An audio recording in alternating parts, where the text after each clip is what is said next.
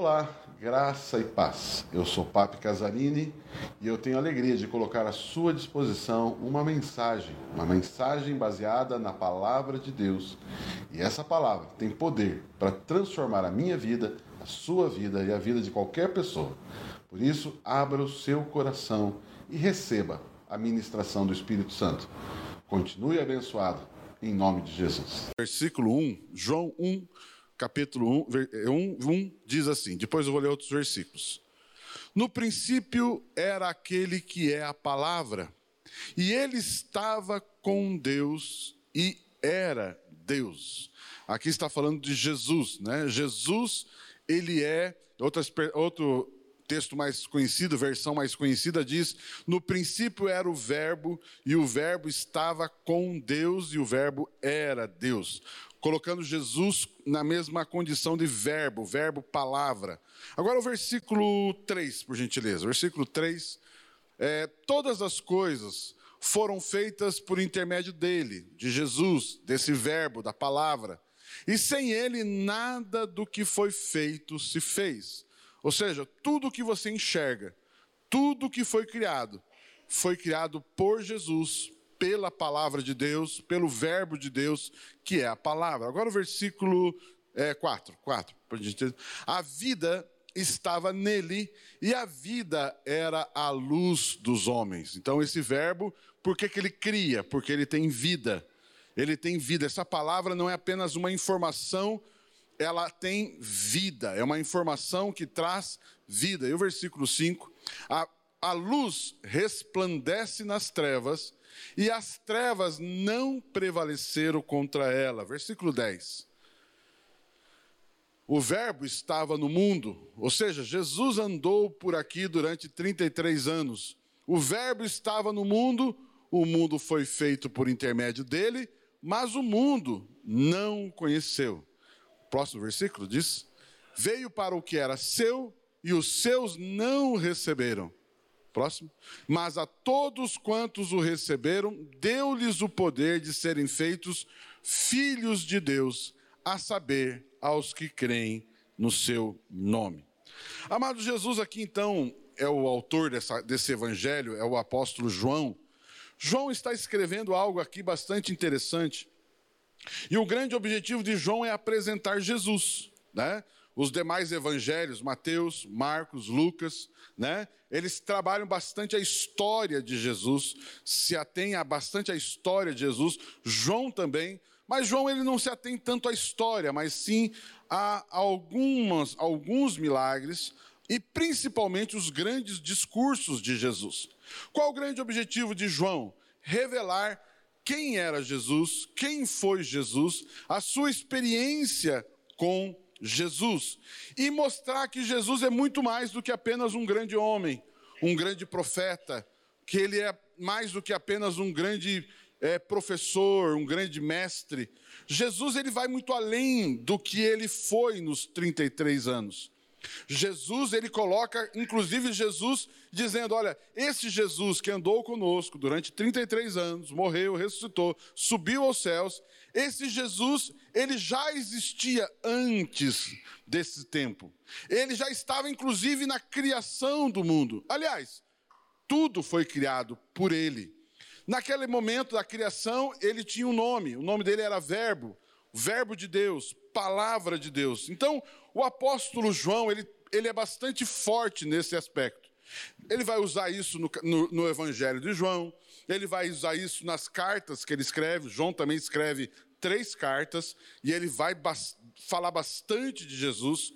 E ele também, nós conhecemos, sabemos que quem escreveu o livro de Apocalipse, por exemplo, é o apóstolo João. Ou seja, João sempre coloca, quer enfatizar o que Jesus fez, o que Jesus pregou, mas ele coloca algo mais. Jesus transcende esses 33 anos.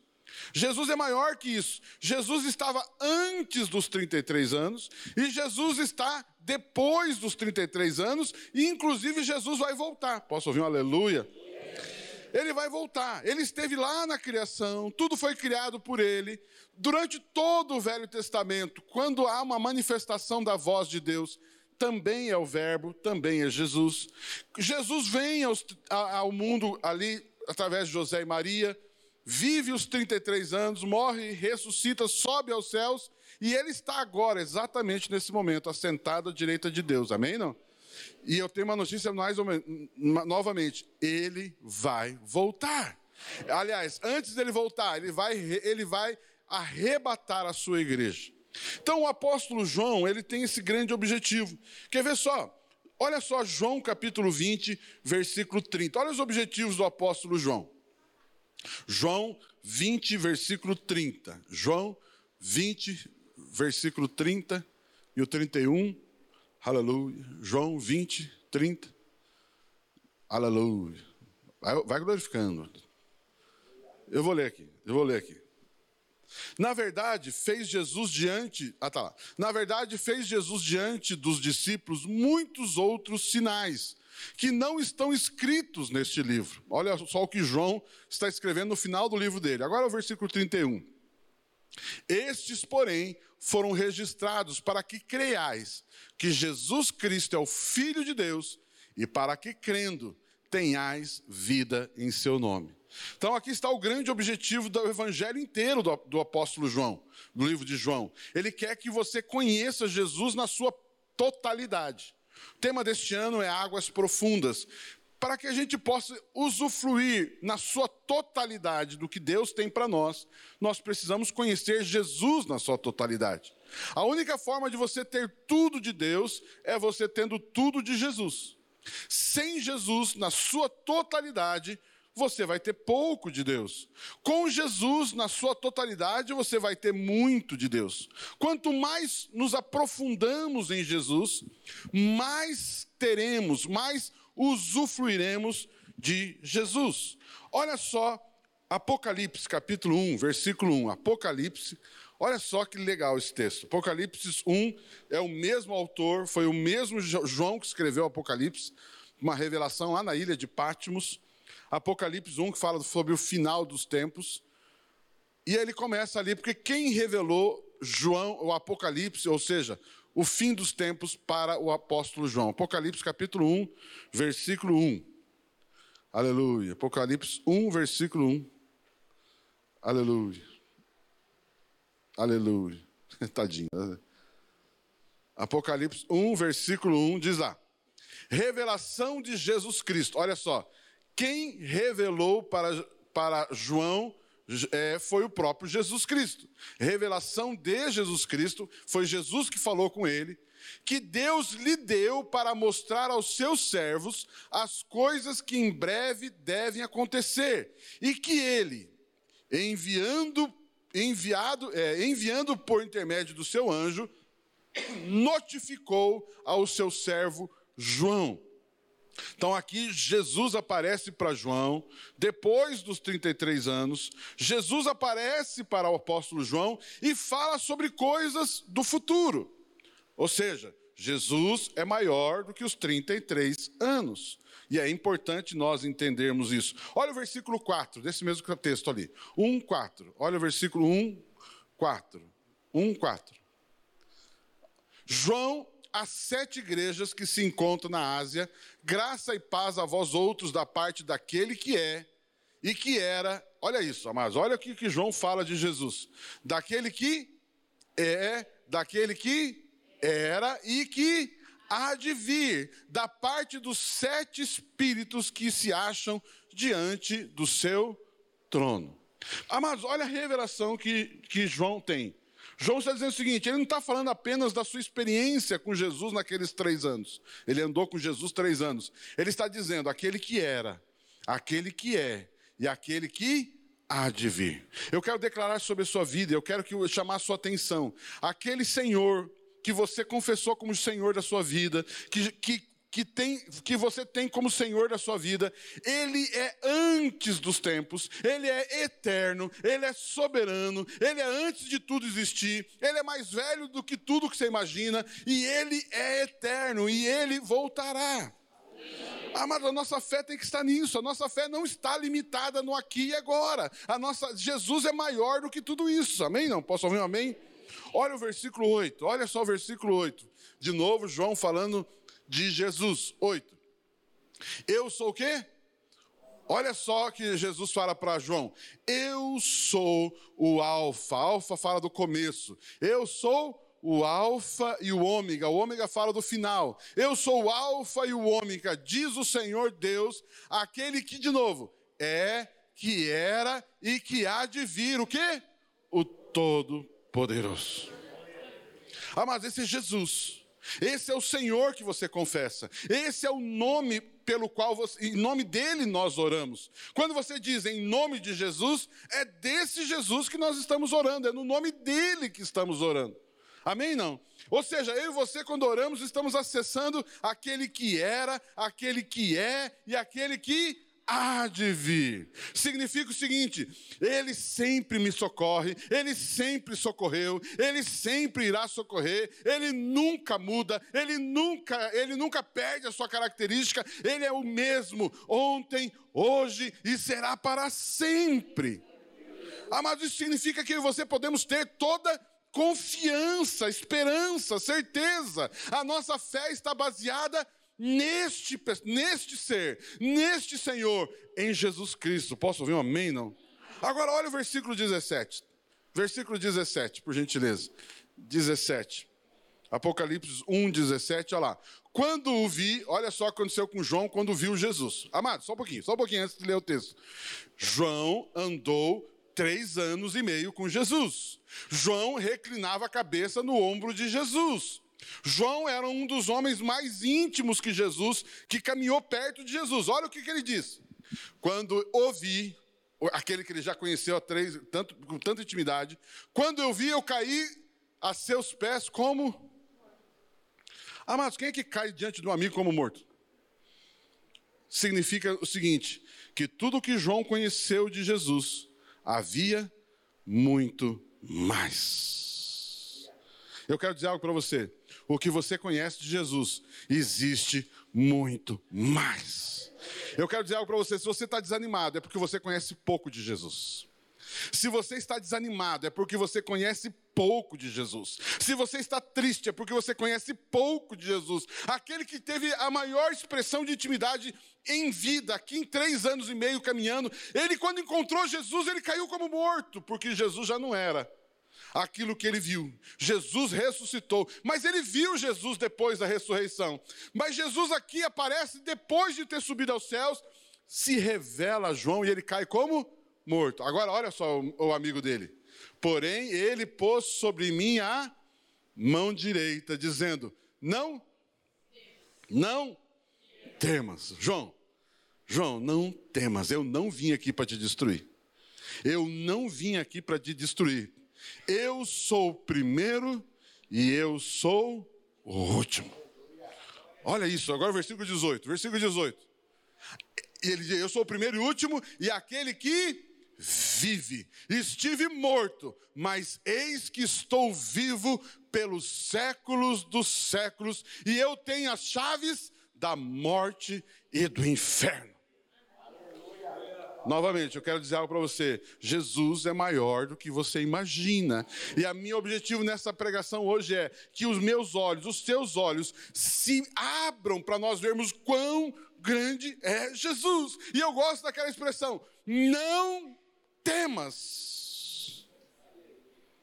Não temas. Diga assim: tem, é, medo, medo não faz parte, não deve fazer parte daqueles que creem em Jesus. Porque ele é, ele é aquele que é, que era e que há de vir. Ele tem todo o poder e ele vive pelos séculos dos séculos. Aleluia! Aleluia! Uau!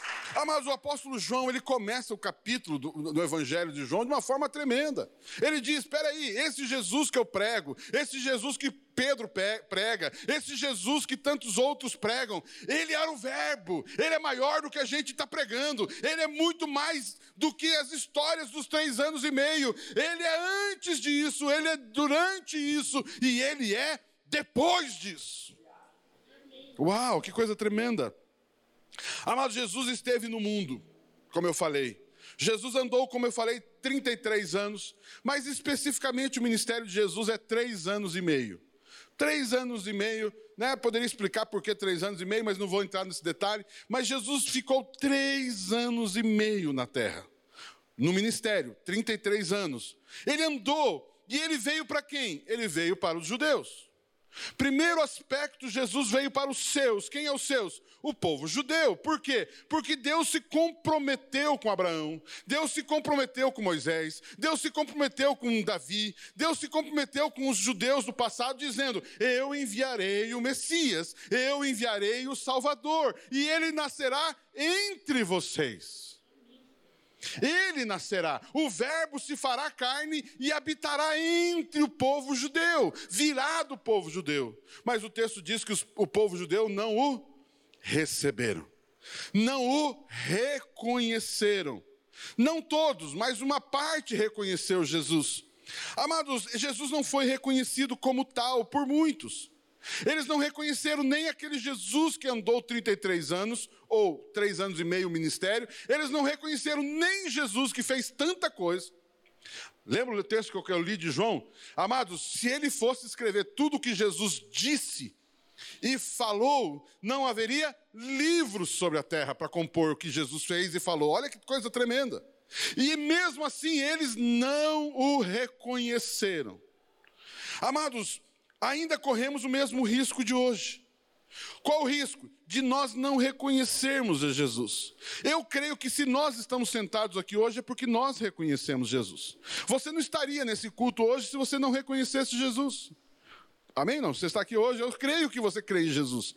Uns mais, outros menos, um de uma forma, outro de outra forma, mas se você está aqui hoje é porque você crê em Jesus. Você crê em Jesus, graças a Deus por isso. Mas nós corremos o risco de, nós, de nos acomodar com aquilo que sabemos, aquilo que já alcançamos, e se acomodar com isso e ficar por isso mesmo, sendo que Jesus é ilimitado, profundo, grande. Amém? Você pode ouvir isso? Não. Amados, ainda corremos esse risco. Há três reações diante da apresentação de Jesus. Quando a gente fala de Jesus para as pessoas, há basicamente três reações ou três reações diante desse evangelho, as boas notícias a respeito de Jesus. A primeira, muitos não, reconhe não reconheceram de fato quem era Jesus, simplesmente desprezaram Jesus. O Leslie aqui fez uma, uma, um apelo, um convite. Quem gostaria de entregar a sua vida de, a Jesus? Cremos que todos aqui têm Jesus. Mas muitas pessoas você apresenta Jesus e diz: Não, deixa para depois. Não, eu não estou preparado. Não, eu nem creio em Jesus. Tem pessoas que deixam, passa de largo. Não, eu não quero. Eu não quero. Ou deixa para depois. Ou não entende. Ou entende que aquilo é apenas mais uma religião. Não, nós não estamos oferecendo. E o Evangelho não é oferecer uma religião. O Evangelho é, é oferecer a intimidade com essa pessoa poderosa que nós acabamos de citar. Posso ouvir um amém, um aleluia? Mas tem gente, e assim aconteceu e acontece até hoje, de pessoas desprezarem tudo que Deus tem, quer, quer dar, tem, mas através de Jesus Cristo, porque tudo que Deus tem para a tua vida é somente através de Jesus. Querido, você precisa guardar isso. Não existe nada da parte de Deus para qualquer pessoa que não passe por Jesus. Amém? Não? Ah, mas você pode, por isso que a gente conversa numa conversa com várias outras, entre aspas, religiões, vários outros grupos religiosos, e você pode falar de Deus, aleluia, é bom, oh, Deus, Deus é bom, ah, existe alguém. Tem uns que se dizem ateu, mas a maioria diz, ah, Deus, Deus, Deus. Mas quando você bota Jesus no meio, a conversa muda.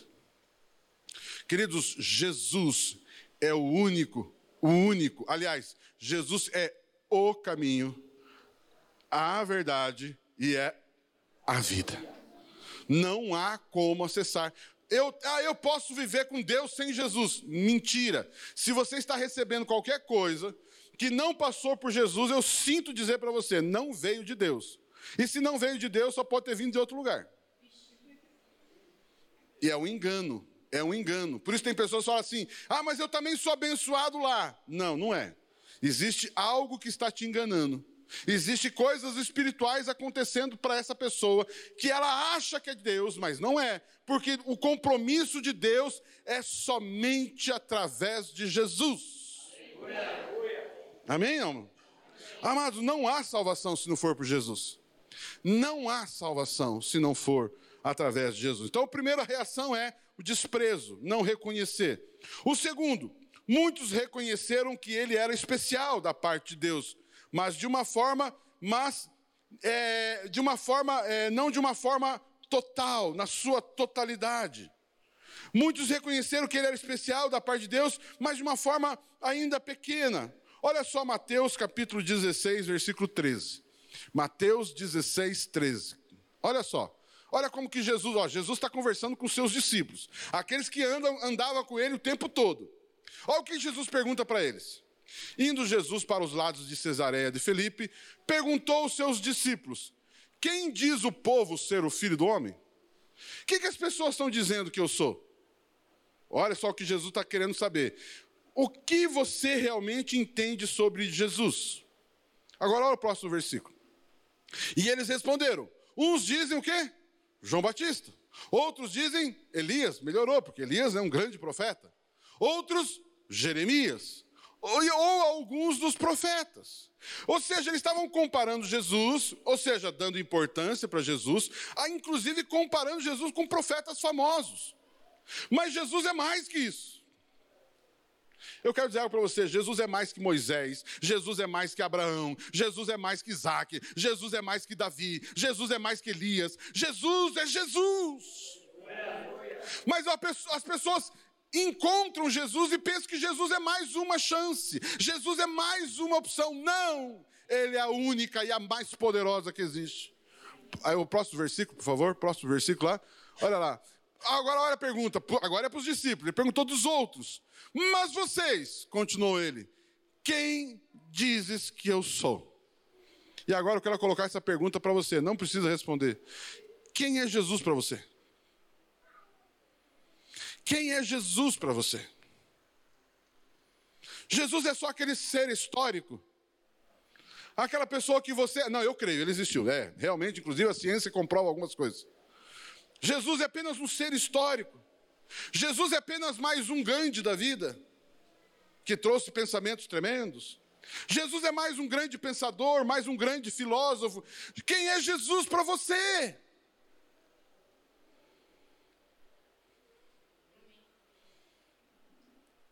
Vocês entendem isso? Talvez você diga: Jesus é o Filho de Deus. Aleluia. Glória a Deus. Quem é Jesus para você? E hoje eu coloquei aqui: Jesus é muito mais, é muito além dos 33 anos. Jesus é antes, Jesus é aquele que era, é e que há de vir. Querido Jesus, ele está aqui através do Espírito Santo, amém? Não? Ele está aqui. Amém? Vocês estão comigo? Esse é o terceiro grupo. E aí existe um terceiro grupo. Aliás, ele pergunta lá para Pedro. E respondeu Simão Pedro. Põe lá o próximo versículo, por favor. E respondeu Simão Pedro e disse: Tu és o Cristo, o Filho de Deus vivo. Percebe que ele não falou, você é o filho de José e Maria. Você é um profeta. Não, João, é Pedro no caso ali, ele está dizendo, tu és o Cristo. Tu és aquele que foi prometido. Tu és aquele que foi prometido para Adão. Tu és aquele que foi prometido para Noé. Tu és aquele que foi prometido para Moisés. Tu és aquele que foi profetizado. Tu és aquele que foi profetizado para Davi, que haveria alguém que sentaria no trono dele e nunca mais falharia, e que haveria um rei eterno. Ele foi prometido. Ele diz: Tu és esse homem. Esse é Jesus. Diga assim comigo: Jesus Cristo é o Senhor dos Senhores, o Rei dos Reis, o Todo-Poderoso, o único, o único que me dá acesso à herança de Deus, à presença de Deus. Nele, eu sou mais que vencedor. Nele, eu posso todas as coisas. Nele, eu tenho a vida eterna. Nele, eu posso pisar a cabeça de Satanás e vencer todos os demônios, porque Ele é o Senhor, Ele é o Salvador, Ele está sentado à direita de Deus Pai. E Ele é poderoso. Aleluia. Aleluia.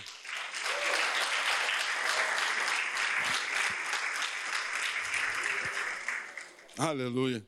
Amados, é, e o terceiro grupo, aqueles que conhecem, mas conhecem apenas uma parte. O terceiro grupo é aqueles que é, reconhecem que ele, ele é especial, foi especial, mas ele é muito além do que isso, como João e tantos outros reconheceram.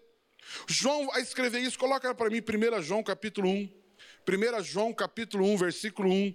Olha só o que João, agora numa carta, não é no Evangelho. João diz: o que era desde o.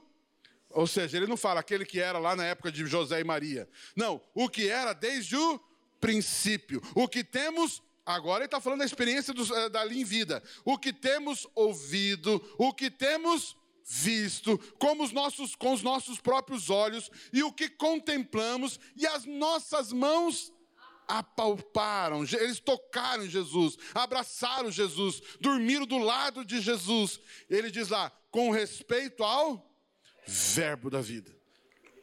Uau, agora o versículo 2. Agora o versículo 2. E a vida se manifestou a nós, a temos visto, e dele temos dado testemunho e vô anunciamos. Ou seja, aquilo que era antes, desde o princípio, que nós, e nesse tempo, nesses três anos, experimentamos, nós anunciamos, vô anunciamos a vida eterna, a qual estava com o Pai e que nos foi manifestada. Agora o versículo 3 e que temos visto e ouvido, anunciamos também a vós outros, para que vós o quê? Igualmente mantenhais comunhão, comunhão com comunhão, eu quero dizer algo para você, comunhão com homens como Davi, comunhão com homens como João, comunhão com homens como Paulo, comunhão com pessoas que experimentam Jesus muito além do que apenas um grande homem. Ora, a nossa comunhão é com o Pai e com o seu Filho Jesus Cristo. Agora o 4, olha o 4. Estas coisas, pois, vos escrevemos para que a, a nossa alegria. A nossa alegria o quê? Queridos, a única forma de eu e você termos uma alegria completa é se nós conhecermos Jesus muito além do que apenas uma informação. Por isso, queridos, Jesus não é uma religião. Jesus não veio trazer religião, Jesus veio trazer relacionamento. Religião significa eu te ofereço um monte de coisa para você fazer, e você faz se você conseguir, eu não conseguir, se você conseguir, que bom, se você não conseguir, chibatada em você.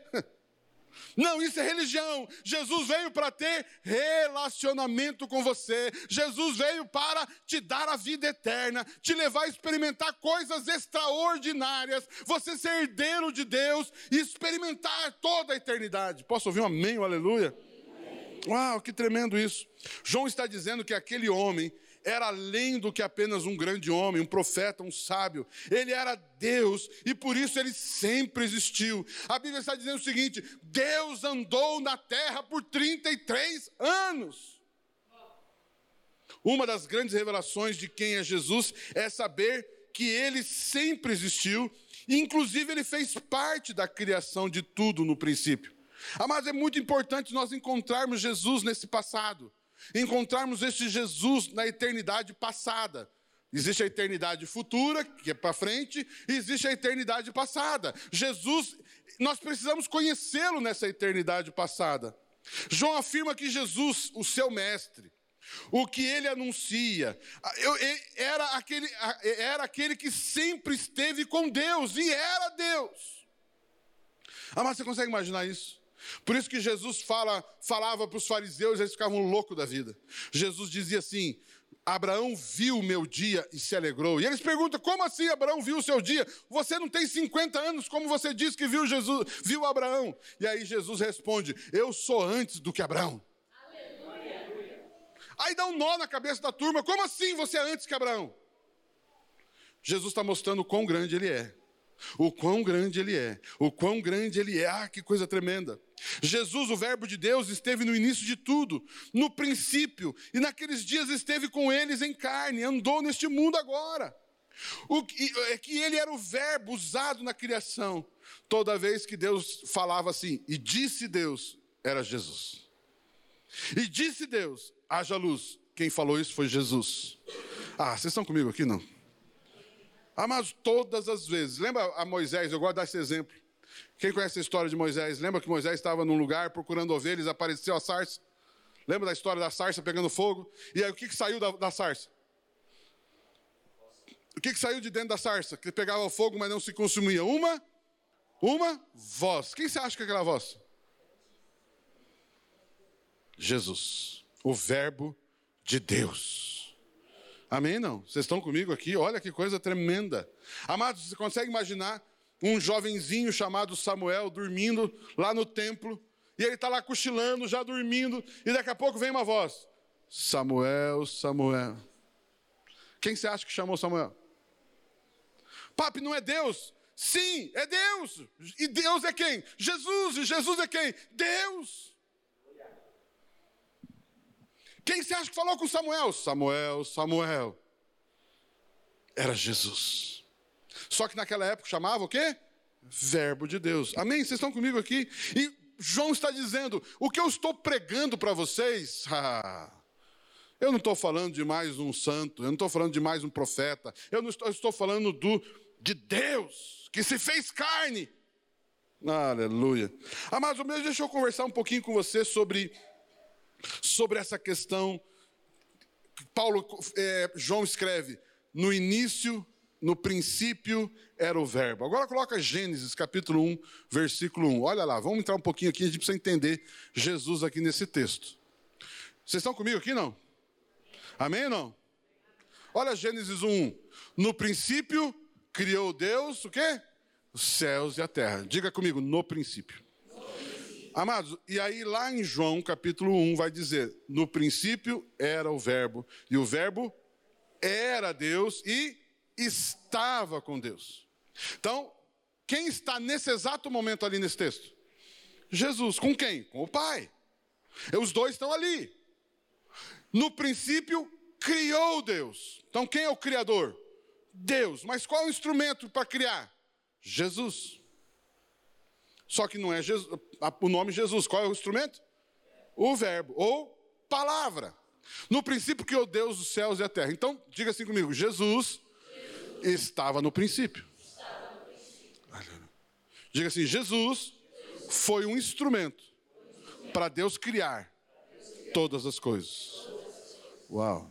Diga assim: é esse Jesus que eu creio, que é o Senhor da minha vida. Agora é o versículo 2. João 1, Agora, Gênesis 1, 2. A terra, porém, estava sem forma e vazia. E havia o quê? Trevas. Agora volta ao versículo 1. Volta ao versículo 1. No princípio criou Deus os céus e a terra. Quem acha que ele criou algo sem forma e vazio? Você acha que Deus criaria uma coisa sem forma e vazia? Sim ou não? Se fosse eu, se fosse eu, me dê um pouco de farinha, ovo, fermento para fazer um bolo. Vai sair uma coisa sem forma e vazia. Uma bagunça, batumado, porque eu não sei fazer bolo. Mas eu estou falando de mim, eu estou falando de Jesus, Deus. Essa dupla dinâmica, Deus e Jesus. Ele, a Bíblia diz, eles criaram Deus, os céus e a. Você acha que eles criaram uma coisa sem forma e vazia? Sim ou não? Não. E tem mais, o versículo 2 de novo. Põe o versículo 2. E o que mais que tinha ali, além do sem forma vazia? E havia o quê? Quem acha que Deus criaria uma coisa com trevas? Não. Então aconteceu uma coisa entre o versículo 1 e o 2. Alguma coisa aconteceu entre os dois versículos. O que, que, que fez essa bagunça aí? O que, que gerou a bagunça do versículo 2? A queda de Lúcifer. Quando o diabo quis ir contra Deus, ele caiu. E quando ele caiu, gerou algo sem forma e vazia. Diga assim comigo: toda queda, toda queda traz, imperfeição. Toda queda, toda queda estabelece trevas. Agora deixa eu perguntar algo para você. De novo, olhando para o versículo 2. Deus está no versículo 2? Ele continua mesmo com trevas e mesmo sem forma vazia. Deus está ali, não? Aonde você vê isso? O Espírito de Deus pairava sobre as águas. Diga assim: por mais que tenha trevas, por mais que tenha sem forma e vazio, ele continua, ele continua ali, poderoso, para reverter todo o quadro de trevas e sem forma e vazio. Então eu não sei como está a sua situação. Talvez sem forma, talvez vazia, talvez trevas, mas eu quero dizer algo para você. O mesmo Espírito que estava lá está sobre a sua vida. O amor de Deus está sobre a sua vida. O amor de Deus está sobre nós para reverter todo o quadro de caos. Diga assim: não existe nenhum caos que Jesus, o Todo-Poderoso, pode trazer vida. Amados, isso mexe com a tua oração. Isso mexe com a sua música. Imaginou? Você está aqui louvando a Deus, né? Está aqui louvando a Deus. Como é que é a música do Elohim lá? Como é que é? Elo. Não, o, o poder.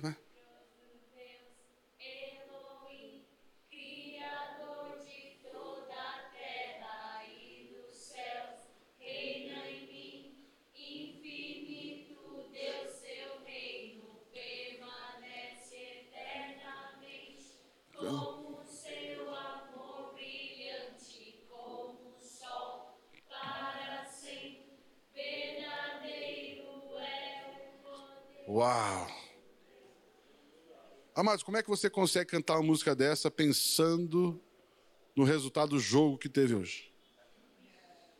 Ou você começa a cantar uma música como essa, você está cantando para Ele. E eu estou com medo, estou desesperado. A circunstância negativa me paralisa. O medo me paralisa, mas o Criador dos céus e da terra. Eu e você podemos orar, e o Criador dos céus e da terra diz: Pois não? Aquele que criou os céus e a terra diz para você: Pois não, o que você quer, filho? O que você quer, minha filha? Eu estou aqui te ouvindo. Pode falar. Eu sou a teu favor. Eu quero o seu bem. Eu tenho planos de paz e não de mal para você. Eu vou te socorrer. A Bíblia diz: todo aquele que invocar o nome do Senhor será salvo. Ele nunca jogará em seu rosto nada. Ele está com o braço estendido para te salvar, para te ajudar. Ele é o Senhor todo-poderoso, amoroso, gracioso, misericordioso, bondoso. Esse é Jesus. Uau! Amados, isso tem que mudar nosso, o nosso jeito de viver o dia. Isso tem que mudar o jeito de nós irmos dormir. Isso tem que mudar o jeito da gente acordar. Isso tem que mudar o jeito de nós pensarmos, cantarmos, trabalharmos. A Bíblia diz: se você for trabalhar, trabalhe para Ele. Você não serve pessoas, você serve a Ele. Você não serve o teu patrão, você serve a Ele. Eu quero dizer algo para você: a fonte do teu recurso não é o teu chefe, a fonte do teu recurso não é o teu patrão, a força do teu recurso não é a capacidade que você tem de vender, a fonte do seu recurso é Jesus. Posso ouvir um amém, um aleluia? Amados, este texto diz que Jesus estava ali. Aqui fala da sabedoria de Deus e ela também esteve, olha, aliás, Provérbios capítulo 8, versículo 22, ainda falando da criação. Provérbios 8, 22. Olha lá, ali é como se a sabedoria de Deus estivesse falando.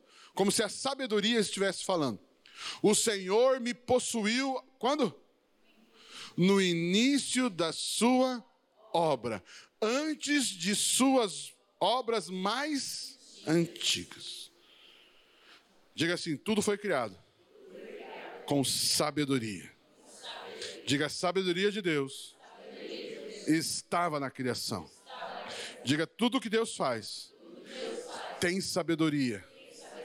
Por isso funciona. Por isso dá certo.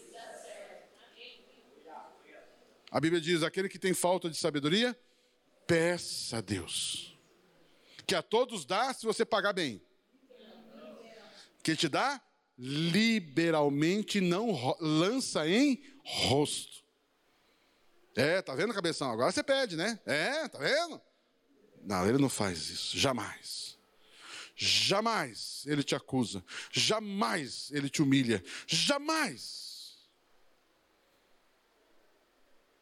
Aqui põe lá de volta para mim, por favor, o texto, Provérbios 8, 22. Olha lá, o Senhor me possuiu. Esse texto está dizendo que Deus, Deus, o Criador, no caso Jesus, usou da sabedoria. Então, quem é o Verbo de Deus? Jesus. E quem é a sabedoria de Deus? Ele também. Diga assim: Jesus é toda palavra de Deus. Jesus é toda a sabedoria de Deus. Olha o versículo 23. 23. Desde o quê? Espera um pouquinho, espera aí. Nós estamos falando de princípio. Gênesis, capítulo 1. Mas o texto diz o quê? Desde o quê? Ou seja, antes do Gênesis 1. Desde a eternidade fui estabelecida, desde o princípio, antes do começo da terra. Uau! Amado, esse texto está falando de algumas coisas. Diga assim comigo: princípio. Agora diga comigo: começo. começo. Existe. Papo não é a mesma coisa? Não. Aqui o texto diz lá, ó. Desde a eternidade fui estabelecida desde o princípio, antes do começo. Eu quero declarar, Jesus, ele é o princípio, mas ele também estabelece o começo. Uau! E o que ele faz? Agindo Deus? Agindo Deus? Quem impedirá? Por que, que isso acontece? Porque ele é o princípio, mas ele também é o começo. Uau, uau, uau, uau, uau. Amados, o Senhor, é, tudo que Deus faz, então, como eu já falei, começa por Jesus. Por quê? Porque Jesus é o princípio, mas ele também é o começo. Diga assim: tudo que Deus quer fazer tem um princípio e tem um começo. E passa por Jesus. O único que pode começar algo na sua vida é Jesus. Aliás, o único que pode trazer o princípio é Jesus e o único que pode começar é Jesus. Amém não? Jesus é a primeira ação de Deus em tudo o que faz. Tudo começa com sabedoria, pela palavra e com poder, através de Jesus Cristo. Deixa eu explicar um pouquinho para você sobre princípio e começo. Vocês estão comigo aqui, não? Está muito difícil, não? Está muito difícil? Estou tentando ser bastante professor aqui hoje. Princípio. A palavra princípio é reshit no hebraico. A palavra princípio, ali quando diz no princípio criou Deus os céus e a terra, a palavra princípio é a palavra reshit, se é assim que pronuncia. O que significa isso? O primeiro, o começo, melhor, o principal, o princípio, o primeiro, a parte principal. Princípio, princípio fala de a primeira peça que precisa ser colocada. Princípio fala o seguinte: se for começar, começa por aqui. Não tem como começar sem colocar o princípio. E Jesus diz: Eu sou o Alfa. Eu sou o Alfa e o Ômega. Diga assim: se não houver alfa e ômega, eu tenho algo imperfeito. E se eu tenho algo imperfeito, não funciona. Tem falhas. O que começa errado, dá errado. E a única forma de começar certo é pelo princípio. Uau, vocês estão comigo aqui não? Amados, mas a palavra reshit vem de uma outra palavra, raiz. O hebraico trabalha muito com isso palavras derivadas. Você tem a raiz da palavra reshit, que é a palavra rosh. Que significa rosh? Que significa, olha só que interessante, a palavra rosh significa cabeça, topo, cume, parte superior, chefe, líder, cabeça referindo-se ao homem ou a um príncipe de uma cidade, o principal, um, um, uma, uma, uma, um líder de uma divisão de exército. Olha que coisa interessante. Ou seja, princípio é, a, a, a raiz da palavra princípio está alguém que faz isso. Não é só a primeira peça, é quem coloca a primeira peça. Amém? Não vocês estão comigo? Jesus é ele. Jesus, ele é o princípio, ele é aquele que tem autoridade para dizer: é por aqui. Amados, ah, isso aqui é tremendo. Jesus é aquele que diz: é por aqui.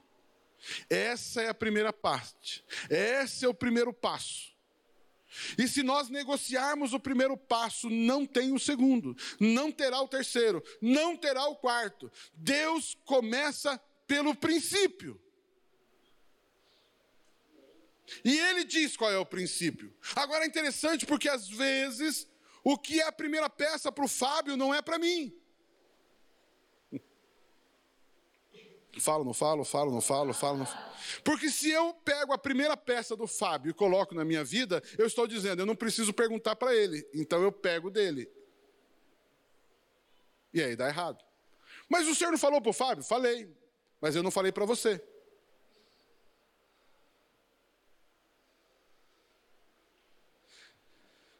Lembra que eu falei que Jesus não veio trazer religião? Jesus veio trazer o quê? Jesus veio trazer o quê? Relacionamento. Diga assim: a primeira peça, é Ele.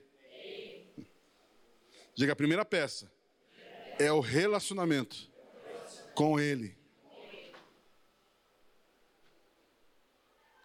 Amém? Vocês estão comigo aqui?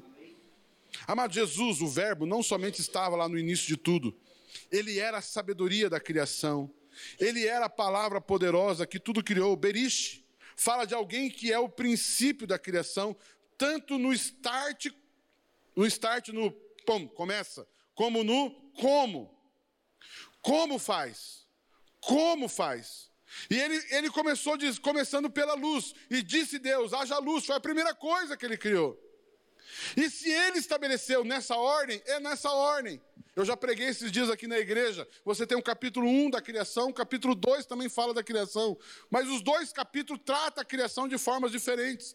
Mas no capítulo 1 ele enfatiza o primeiro dia, o segundo dia, terceiro dia, quarto dia, quinto dia, sexto dia e sétimo dia. Ele enfatiza os dias. Ele está dizendo o seguinte: eu o que eu faço é no primeiro dia, é no primeiro dia, não é no segundo dia. O que eu faço no segundo dia não é no primeiro dia. O que eu faço no primeiro, no sexto dia, não será no primeiro dia.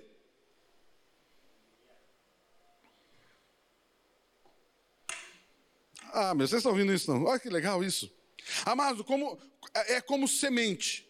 Ele tem, uma, pense uma semente. Você pega uma semente ali de uma árvore, uma laranjeira, por exemplo. Dentro daquela semente você não vê a laranjeira grande, você não vê as folhas da laranjeira. Eu, eu particularmente, quando vejo uma laranjeira, eu gosto de tirar uma folhinha e cheirar. Né? Eu sempre gosto de cheirar a folha de laranjeira, de limão e qualquer coisa assim. Você não consegue cheirar a folha. Você, você sabe que dentro daquela semente tem tudo isso, mas você não está vendo a, a, laranjeira, você não está vendo a sombra da laranjeira, você não está vendo o cheiro da folha da laranjeira, você não está vendo a laranja, e muito menos colhendo ela. Mas dentro daquela semente tem tudo. Eu quero dizer algo para você: Jesus é como essa semente. Diga assim: se eu tenho Jesus, eu tenho toda a possibilidade mesmo que eu não veja. Ah, mas deixa eu perguntar para você: nós não vemos, mas ele está vendo? Ele está vendo a laranjeira pronta? Sim. Diga assim: Jesus é aquele que vê tudo, mesmo que ainda não exista. Amado, Jesus já sente o cheiro da laranjeira. Jesus já sente o gostinho do suco da laranja. Falo, não falo, falo, não falo, falo. Jesus, quando conversa, quando Jesus conversa com você, ele conversa a partir do que já existe. Mas você está vendo o que não existe. Mas Deus, quando fala com você, para ele já existe.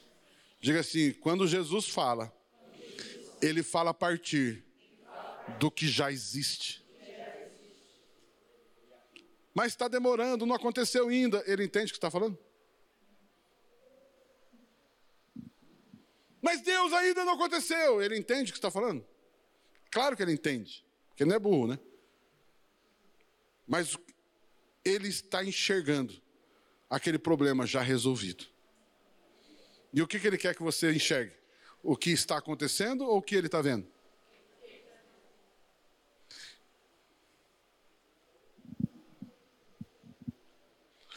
A Bíblia diz que Deus prometeu um filho para Abraão, mas estava demorando para vir. Estava demorando para vir, estava demorando para vir, estava demorando para vir. E aí um Deus vai visitar Abraão. Abraão, cadê o filho? Não tem filho. Abraão, você não tem um filho ainda. Faz 25 anos não tem filho ainda, Abraão. Não, Senhor, não veio ainda. Aí Jesus, né? Jesus, aí no caso, vai ali e fala para ele o quê? Há um, um ano, daqui um ano, nesse mesmo período, a sua Sara, sua esposa, terá um filho. Amados, quando Deus fala, Ele já fala a partir do que já existe. Vocês entendem a importância de saber que Jesus é aquele que era, é e há de vir. Se ele é aquele que ele era, ele já vê o passado do mesmo jeito que vê o presente, do mesmo jeito que ele vê o futuro. Posso ouvir um amém, um aleluia? Mas Jesus é como essa semente, esse é o princípio. Esse é o princípio. É, ele me possuiu desde a eternidade, e aí, ele, ele, aí existe uma outra palavra, desde o princípio, antes do começo. Princípio, rocha. Mas eu falei ali, ali diz ali, no princípio, fui ungida desde o princípio, antes do começo da terra. A palavra começo é uma palavra kedmar, que significa. Agora, isso aqui é interessante. A palavra começo significa oriente, antiguidade, frente, que está diante de tempos antigos. Começo fala tudo que vem do Oriente. Ah, papi, mas como assim? Você vai entender. Tudo que vem, diga assim, começo, sempre vem do Oriente. Papi, o que é Oriente? Para você entender. Quais são os, quem sabe, quem lembra de escola aí? Quais são os pontos cardinais? Cardinais. Cardeais. Quais são os pontos cardeais? Sul, leste. O Oriente é qual? É o norte, é o sul, o leste ou oeste? O Oriente é o leste. Entenderam isso não? E o oeste e o, e o ocidente é o quê? O oeste. Ok? Agora eu pergunto para você: o que, que vem do leste? O que, que nasce no leste? O sol. Diga assim: o sol, sol. sempre nasce no leste. Então o sol vem do oriente. O que, que é o começo? Tudo que vem do oriente. E o maior exemplo disso, o maior símbolo disso é o nascimento do sol. Amados, isso, e ele compara Jesus com, aliás, Jesus ele é o nosso Oriente. Jesus é aquele que vem do Oriente. Jesus é aquele que nasce sobre a nossa vida. Jesus é aquele que estabelece um novo dia. Ah. Diga assim: Jesus, Jesus é aquele que estabelece um novo dia, um novo tempo. Vocês estão comigo aqui? Ah, mas olha que interessante, por que, que essa palavra Oriente? Mas também ele fala que essa palavra significa antiguidade. Aí você vai ver N textos na Bíblia, não vou abrir aqui, mas N textos diz assim: assim como na antiguidade. Assim como foi com Fulano, assim como foi com Ciclano, na, desde a antiguidade foi assim, e é assim na sua vida também. Assim como eu fui com Moisés, assim como eu fui com Davi, assim como eu fui, eu serei contigo, porque eu venho, a Bíblia está falando isso, Oriente fala, tudo aquilo que veio também é na sua vida, porque Ele é aquele que é, que era, é, então diga assim: o que era? Nasce no Oriente. E vem para o que há de vir. Só para experimentar. O que era Oriente e vai para o futuro. Oriente, leste, ocidente, oeste. O sol vem do leste, vai para o oeste. O que era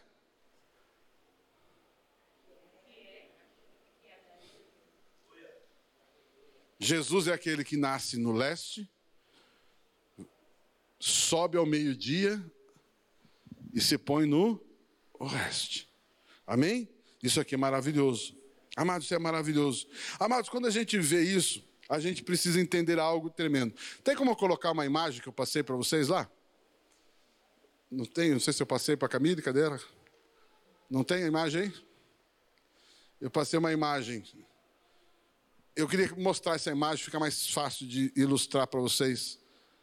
Quer ver? Vai aparecer lá uma imagem. Olha lá, olha aí. Não sei se dá para ver direito. Dá para apagar aqui? É, alguém aqui? Essa luz aqui, Gabriel, por favor. O, não, aqui, ó, aqui, não, aqui. Ah, aí, que é essa aqui. Aí, só um pouquinho. Aí, ó, tá bom. Quando a gente fala de norte, sul, leste, oeste, a gente precisa entender isso aqui, ó. Isso aqui é o tabernáculo de Moisés. Quando Moisés fez o tabernáculo, era assim que se fazia o acampamento ao redor do, do, do tabernáculo. Ok? Olha lá, interessante. Você tem o tabernáculo. Tá vendo onde tem um E ali? O E, o que, que é o E no, no ponto cardinal? É o leste. Está lá o norte, N, sul, lá o oeste, aqui o leste. Está vendo que o leste está na porta? Sabe como é o nome dessa porta, essa primeira porta de entrada para o tabernáculo? É nessa sequência aqui a entrada. Essa porta chama-se caminho. A segunda porta, lá dentro daquele lugar fechado, é chamado verdade. E uma porta que não dá para ver, mas está dentro daquele lugar lá, é chamado vida. Jesus está dizendo: Eu sou caminho, primeira porta, verdade, segunda porta, e a vida, terceira porta. Essa vida é aquele véu que foi rasgado quando Jesus morreu. Isso lá no, no templo. No caso, não era tabernáculo, era templo. Mas o que eu quero chamar a atenção é que quando Jesus nasce, quando Jesus vem, ele vem do, do Oriente, do. Por quê? olha só, Jesus, imagine Jesus fazendo esse caminho. Le, caminho, a verdade e a vida. Quando Jesus veio ao mundo, ele estabeleceu o caminho, ele estabeleceu a verdade e ele deu para nós a vida. Jesus fez esse caminho e ele diz para nos ensinar um novo e vivo caminho. Estão vendo isso aqui? Olha só, então isso aqui é importante nós entendermos. Agora, quando eles, eles chegavam num lugar, eles não podiam montar acampamento de qualquer jeito. Eles tinham que montar exatamente do jeito que está ali. Você tem as tribos, está vendo as tribos em volta do tabernáculo? É lógico que essas tribos é bem grande, né? Não é só aquele pedacinho ali. Mas olha o que estava em volta do tabernáculo. Primeiro, as tendas brancas ali em volta, é a tribo dos levitas, os sacerdotes, os levitas moravam justamente do lado do tabernáculo. Agora o que eu quero chamar tem aqui, ó. Zebulon, Judá, Isa, Isacar, Naftali, Dan, Asher, Ruben, está ali todas as tribos. A pergunta que eu faço para você é o seguinte: perceba algo interessante nessa foto, nesse desenho. Qual é a primeira tribo diante da porta? Judá. Judá, certo ou não? Está aqui, ó, Judá. Está vendo que na frente de Judá tem uma bandeirinha? E está vendo que em frente de cada tribo tem uma bandeirinha? Qual é a bandeirinha da tribo de Judá. Não sei se dá para ver ali, mas é um leão. Por isso que a Bíblia diz: Jesus é o leão da tribo de Judá. Porque Jesus nasceu na tribo de Judá. Então, para entrar no tabernáculo, passa por quem? Por qual tribo? Judá. Quem que protegia a entrada? Judá. Quem que abre a porta para você entrar? Jesus, a tribo de Judá. E Jesus está dizendo o seguinte, ó, amados, olha que tremendo. Eu sou o começo. Ou seja, eu sou o início do caminho que te leva à vida. E esse caminho é protegido por um leão. Ah. Diga assim: esse caminho foi conquistado por um cordeiro, mas é protegido por um leão.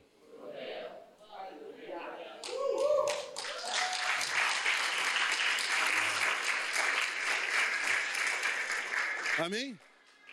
É que não sei se dá para ver ali, mas quem lembra daquela Ezequiel quando fala que tinha um, os quatro querubins, e os quatro querubins tinham quatro rostos. Lembra dos quatro rostos do Ezequiel? Tinha um querubim que tinha quatro rostos: um rosto da frente, um rosto do lado, um rosto do outro lado, um rosto atrás. quais eram os rostos daqueles querubins? O leão, a águia, o homem e um touro. Leão, águia, é, é, touro lá atrás, e aqui nós temos leão, águia, homem e touro. Jesus tem essas quatro faces.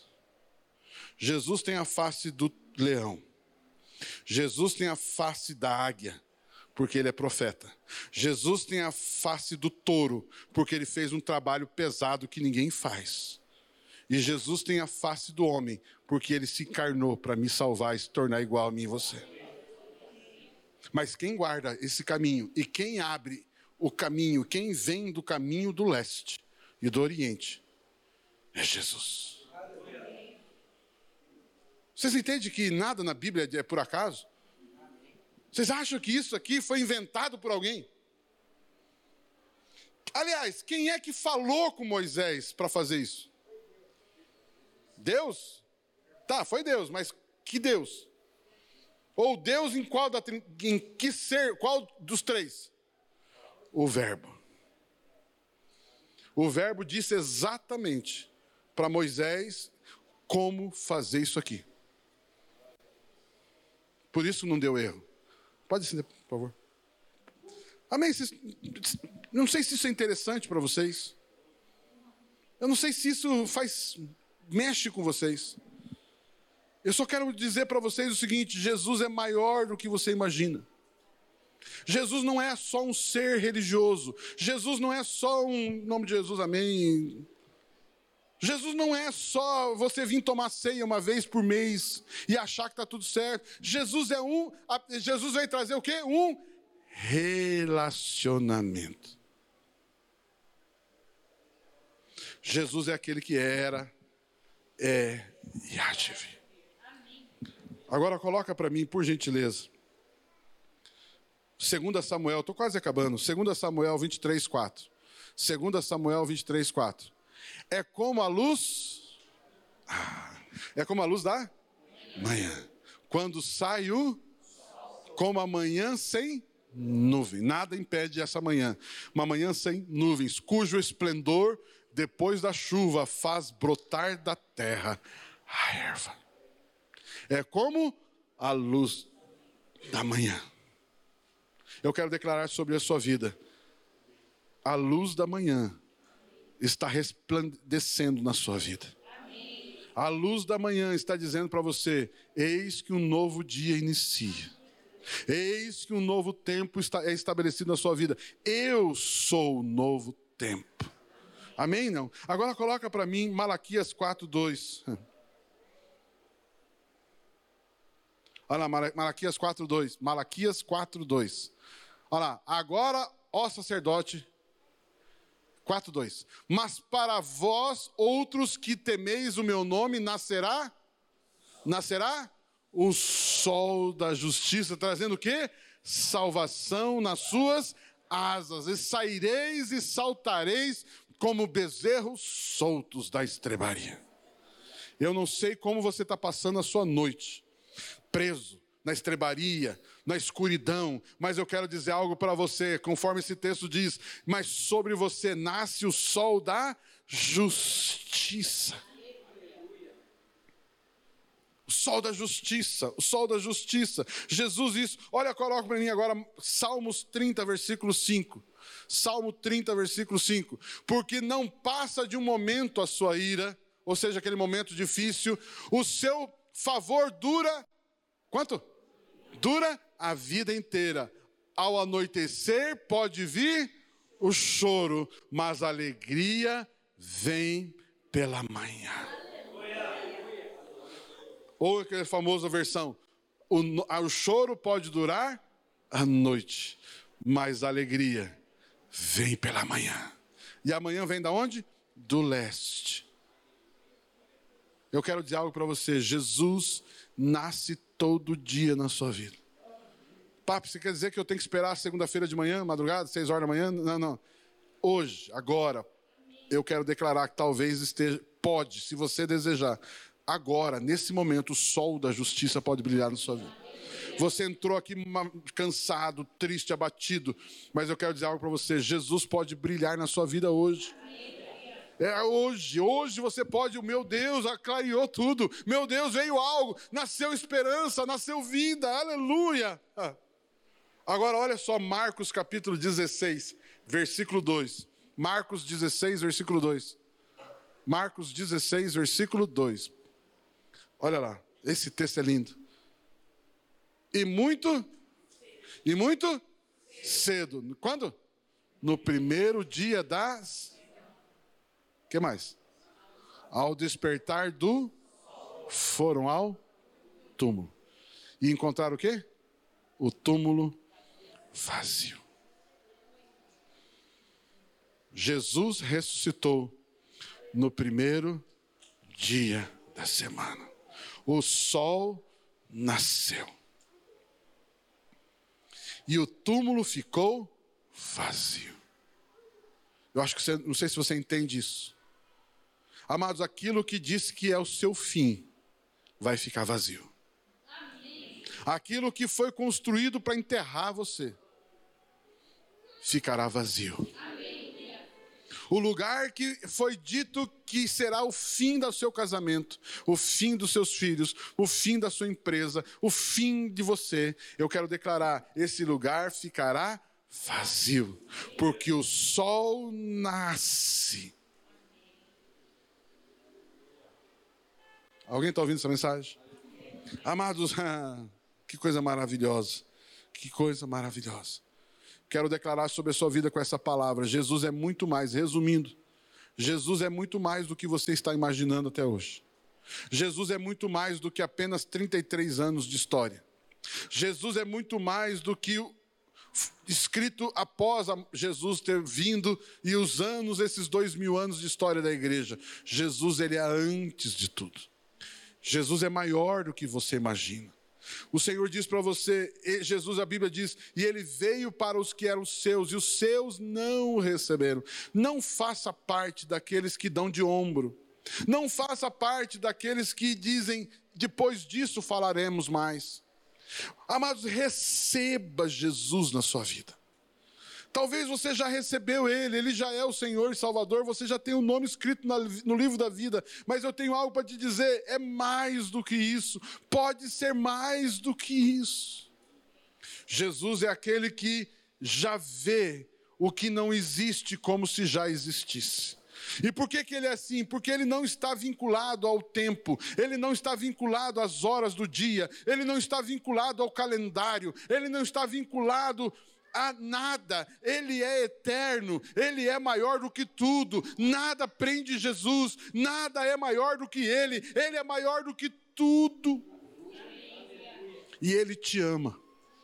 Ele morreu por você, Ele deu a vida dele por você, Ele deu a vida dele para você ter uma vida como a dele. Posso ouvir um amém, um aleluia? Amados, por isso eu digo algo para você: esqueça as mágoas, esqueça a mágoa, esqueça o problema, esqueça isso, não permita que nada roube a sua fé, a sua alegria no Senhor. Amado, se tem que perdoar, perdoa. Se tem que perdoar alguém, libera essa pessoa. Deixa aí, libera. Se alguém está com dificuldade e não te paga, deixa isso para lá. Você não está limitado ao dinheiro que te devem. Você não está limitado a esse problema. Você não está limitado a alguém pedir perdão para você. Você é maior do que isso. Jesus é maior do que isso. Você, a Bíblia diz, e para a liberdade foi que Cristo vos libertou. Por isso, verdadeiramente sois livres. Que essa noite seja o nascer do sol. E que, de fato, ao amanhecermos amanhã, a gente amanheça podendo dizer, como a Bíblia diz: esse é o dia que o Senhor nos fez. Regozijemo-nos nele. Amado, eu não estou falando regozijar-se na segunda, na terça, na quarta. É nesse dia que nasceu. Vocês entendem? Diga assim: esse dia, esse dia é, maior é maior do que a segunda-feira, a terça-feira, qualquer dia. Esse dia é um dia eterno. Ao amanhecer amanhã e você citar esse versículo, esse é o dia que o Senhor nos fez, pense da seguinte forma: esse é um dia eterno. E a eternidade pode fluir nesse dia. Eu não sei se eu consegui passar algo bom para você, mas eu espero que isso tenha despertado no seu coração.